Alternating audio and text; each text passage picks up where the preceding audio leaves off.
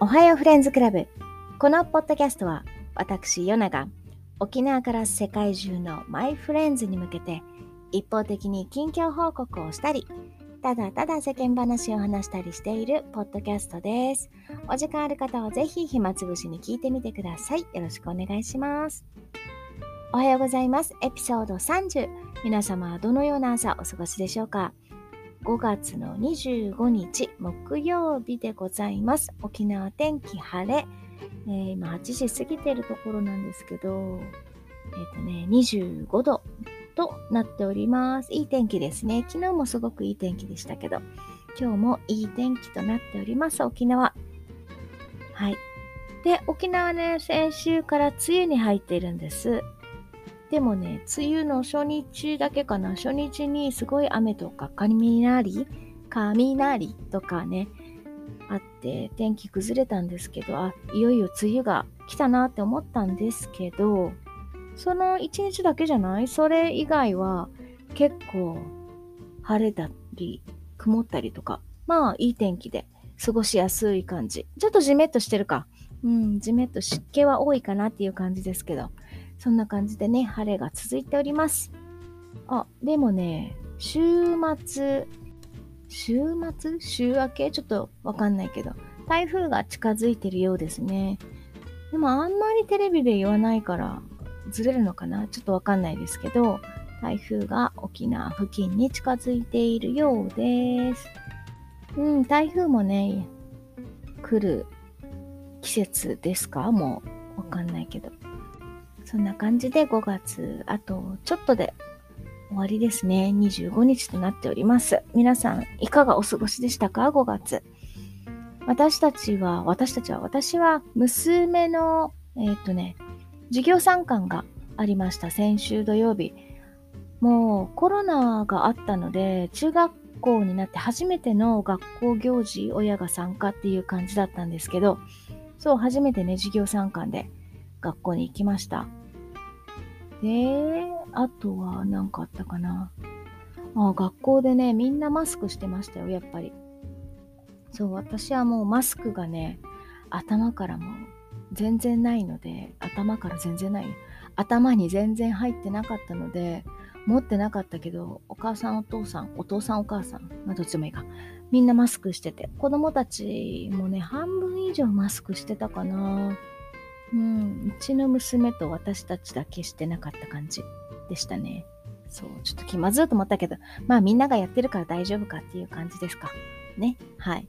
で、体育とかもね、やっぱマスク外さない子いたけど、さすがに体育がシャトルランをやってたので、あの、体育の先生にマスク外した方がいいよって促されて外したっていう感じの子もちらほらいましたけど。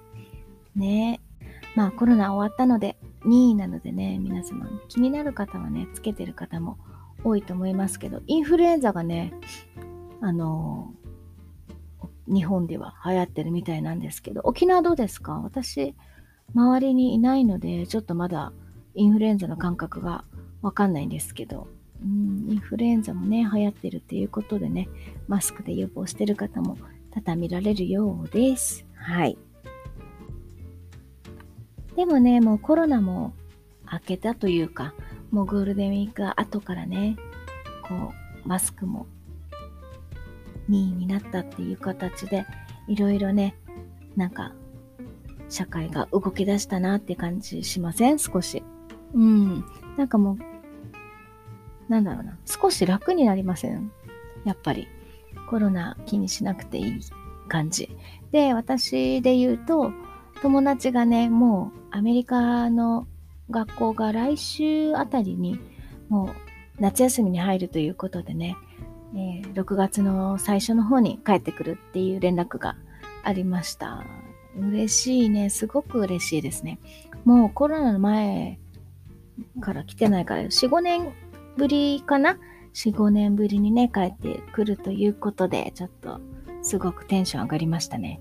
ねいろいろ積もる話もありますし、子供たちも大きくなっていろいろ会って話して楽しい時間を過ごしたいなと思っております。まだまだね、帰ってこれてない人いっぱいいるので、今年、来年こそはね、皆さん帰ってきてください。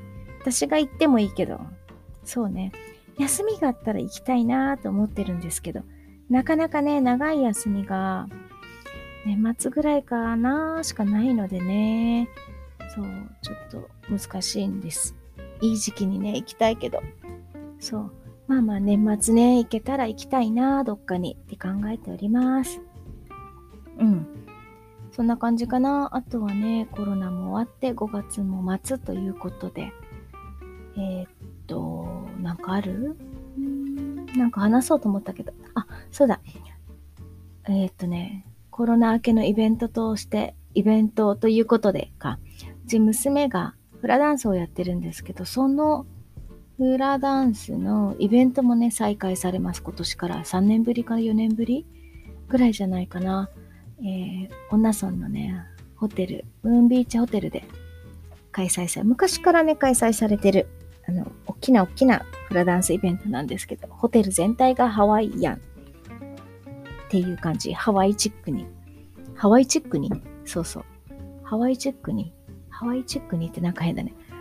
ホテル全体がハワイの雰囲気になっていて、お店もあってショップが出ていたりとか、フードも出ていたりとか、あと、フラダンスワークショップ、レイメイキングとかもあるのかな、今年も。なんかそういう感じで、ハワイを体験できるみたいな感じのイベントが、やっとやっとやっと帰ってきました。うん。で、前回出たのがね、小学生。5年生が最後かな。だから4年ぶりなのかな、小学生。小学校4年生ぐらいが最後で、その時はもう子供たちだから、なんだろうな、暴れないようにとか、そう、本番まで疲れすぎないようにとか、はしゃぐので、もう全体がハワイアンの雰囲気になっているので、お客さんも出演者もいっぱいいて、もテンション上がりすぎてね、あの本番にぐったりするっていうね、ちっちゃい子たちあるあるのステージ前なんですけど、そうならないようにとか、なんかそんな感じでいろいろ気を使ってたんですけど、今も中学3年生のお姉さんグループ、お姉ちゃんグループになったので、多分ね、私の手は必要ないと思うので、初めてゆっくりしたいなぁと思っております。いつもね、待ってる間、はい、今ご飯食べなさい。とか、なんとかなんとか、もう衣装着る前にトイレ行きなさいとかね、メイクする前になんとか食べておきなさいとか、水分補給してとか、メイク落ちた、メイク終わったら、あ、もうメイクしたからなんとかあっちこっち触らないとかね、なんかね、小学生までは大変なんです。小学生以下の子もいるのでね、大変なんですよ、それが。お母さんたち。そう、それもあるので、あの、ゆっくりできてなかったんですけど、今年はね、ゆっくりしようかなと思っています。はい、ほんとゆっくりできますよ。うん。あの、踊らない人、出演者以外は、すごく楽しく過ごせるイベントです。無料ですので、入場無料で、臨時駐車場もシャトルバスも出てると思うので、そう、海に泳ぎに来てもいいし、ハワイの雰囲気も超ハワイみたいな感じの雰囲気になるから、まあ、ハワイ行ったことないけど。うん。でもゆったり、フラダンス見たり、ちっちゃい子の可愛いフラダンスとか、男の人のフラダンスとかね。そう、そういうのがあるのでね、ぜひぜひ皆さん見に来てください。またね、4月近づいたら、またいろいろお知らせしますね。はい。うん、ということで、いろいろ指導してますね。うん、あ、そうだ。今度、えっ、ー、と、私のお友達と一緒にコラボで収録しようかなと思っております。はい。っていうのも、えー、ISD 個性心理学を、えー、やっている沖縄でトップじゃないかな。わかんない。ちょっとその辺も聞きながらね。のお友達がいるんですけど、その子と一緒に話して、ISD 個性心理学を使っての子育てだったりとか、ご主人との仕事とのパートナーとの関係性だったりとかをね、面白く、こう、面白くっていうか悩みだったりとか、こう気になることあったりとか、そういうことをね、なんでなんでこうなんだとか、だからこうなんだっていうね、ところをね、いろいろ少しずつ紐解いていけるような ISD 個性心理学なんですけど、その方と、えー、一緒にね、いろいろ話してみていきたいと思います。個性をね、知ることでね、いろいろ相手との付き合い方とかが分かってくるし、うん、子供とはいえ一人の人間なので、私と子供は同じ個性ではない可能性の方が多いのでね、その辺をね、掘り下げてちょっと話していきたいなと思っております。で、来週かな？来週お話しして、来週中にね、皆さんにご紹介できればいいなと思っているので、ぜひ気になる方、ISD 個性心理学、えー、さきさんと一緒にね、お話ししたいと思っております。私はちなみに先に言っておくと、ISD 個性心理学ではコアラ、コアラ、コアラという分類で、とりあえず地球っていうグループのコアラなんです、私。ね、地球のコアラ。どういうタイプの人間なんでしょうか。ちょっと私のことをわかる人は、あの、私がこういう人ですって言うと、あーってみんなうなずきます。そうそう、そういうとこあるよね、みたいな。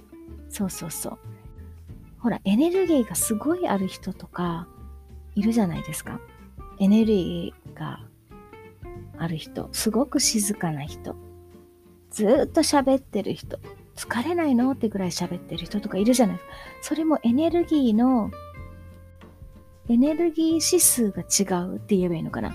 なんかそういうのも出るので、出てるので、この個性心理学。これはね、占いとかそういうことではなくて、えーと、統計学に基づいた心理学になるので、ぜひぜひ皆さん、興味ある方は聞いてみてください。で、さきさんのご案内もするので、ぜひ聞いていただけたらなと思います。私はね、子育てだったり、仕事だったり、自分のやりたいこととか、そういうこと、なんかターニングポイントとか、そう、悩んだ時にね、娘のこととか、そういうこととかをね、いろいろ聞いてます。娘にはこうやって声をかけた方がいいとか。そう、どうしても私のタイプと娘のタイプが全く違うので、こう私のやり方でいくと娘がめっちゃ反発するとか、全然聞かないとか、怯えてしまうとか、そういう感じのこうあるので、こういうタイプの人にはこういう言葉遣い、声かけをしていった方が、向こうはすんなり入っていくよとか、そういうのがね、わかるので、はい。もういっぱいあるんですけど、言いたいこと、伝えたいことは。まあその時にまたお話ししたいと思います。お楽しみにお待ちください。そんな感じで今日はこの辺で失礼します。ではまたね。バイバイ。